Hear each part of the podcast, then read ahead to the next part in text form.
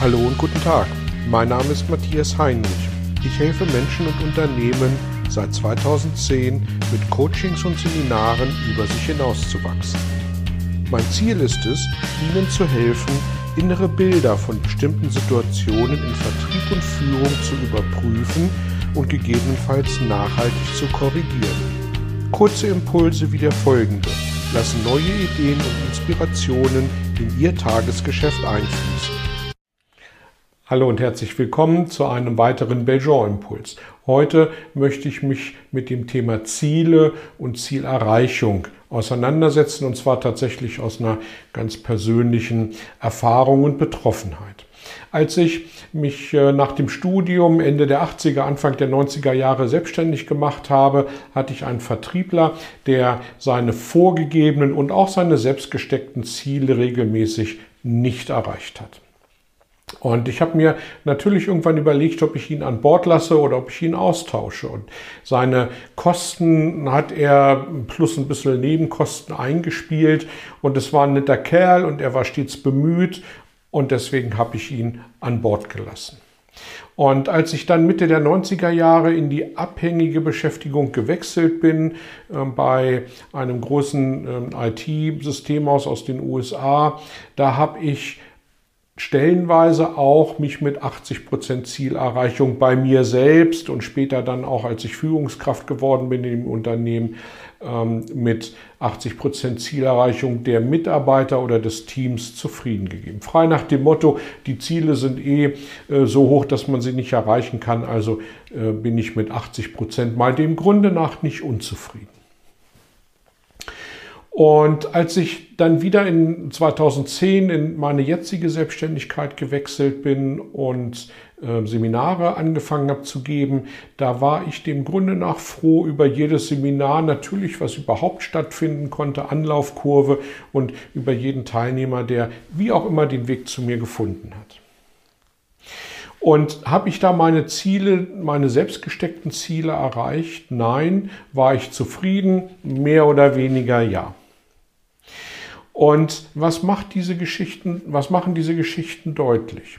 Ich habe mich zufrieden gegeben mit einem Status quo, der nicht dem entsprach, was den Vorgaben entsprach. Wo immer die Vorgaben herkamen, was immer sie bedeuteten. Aber ich habe dem Grunde nach bei 70, 80, 85 Prozent aufgehört, äh, weiter richtig Gas zu geben. Und wozu hat das geführt? Das hat bei mir zu einer Mittelmäßigkeit geführt. Tatsächlich so ganz furchtbar erfolglos bin ich ja nicht gewesen über die Jahre und Jahrzehnte, aber ich bin tatsächlich in einer gewissen Mittelmäßigkeit stecken geblieben. Und das habe ich mir seinerzeit nicht so bewusst gemacht und deswegen ist es auch passiert. Aber irgendwann habe ich das reflektiert und bin für mich zu dem Ergebnis gekommen, eigentlich schade. Warum?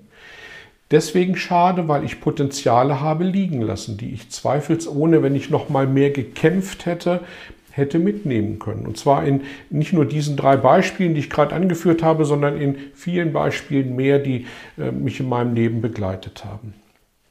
Und dann ist mir inzwischen noch etwas deutlich geworden in Bezug auf Mitarbeiter. Wenn ich eine gewisse Mittelmäßigkeit, eine gewisse, naja, 80 Prozent reichen, ähm, Ergebnisorientierung beim Mitarbeiter zulasse, bei einem Mitarbeiter zulasse, was passiert mir automatisch mit allen anderen Mitarbeitern, die möglicherweise bisher aus einer Motivation heraus für sich diese 100% als gegeben angenommen haben? Na, ist doch klar.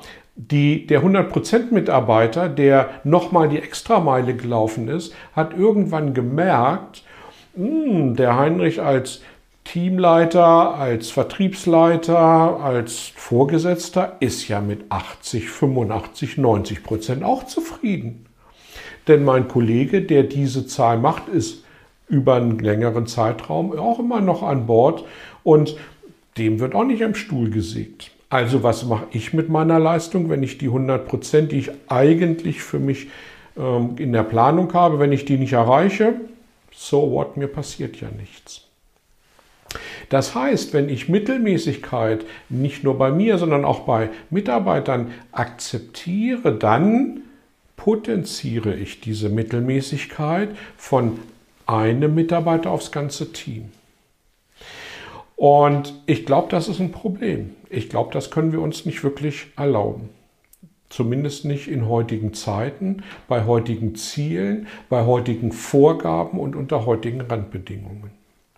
Bedeutet das dann automatisch, dass wir nach Spitzenkräften suchen und diese auch spitzenmäßig bezahlen? Klammer auf müssen, Klammer zu. Na, die Antwort ist ein klassisches Jein. Spitzenkräfte suchen ja, Spitzenkräfte spitzenmäßig bezahlen sicherlich nicht, adäquat bezahlen ja, aber Geld ist keine nachhaltige Motivation. Geld erzeugt keine nachhaltig intrinsische Motivation. Und wenn wir wirklich über Spitzenkräfte reden, dann bezahlen die sich am Ende des Tages tatsächlich auch immer selbst, egal wie viel sie verdienen. Das ist eine Frage der Verhältnismäßigkeit der Zahlen.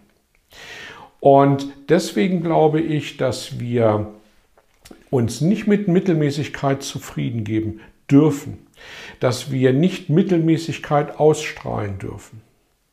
Und wenn Sie für sich bitte eines von diesem Beitrag hier mitnehmen, dann sind es die folgenden drei Worte. Akzeptiere niemals Mittelmaß. Oder englisch formuliert, never accept average. Viel Erfolg dabei und gute Ergebnisse bei dem Übertreffen Ihrer Ziele und Vorgaben. Vielen Dank für Ihr Interesse an meiner Arbeit und an meiner Vorgehensweise. Gern werde ich auch ganz konkret für Sie tätig und helfe Ihnen, über sich hinauszuwachsen.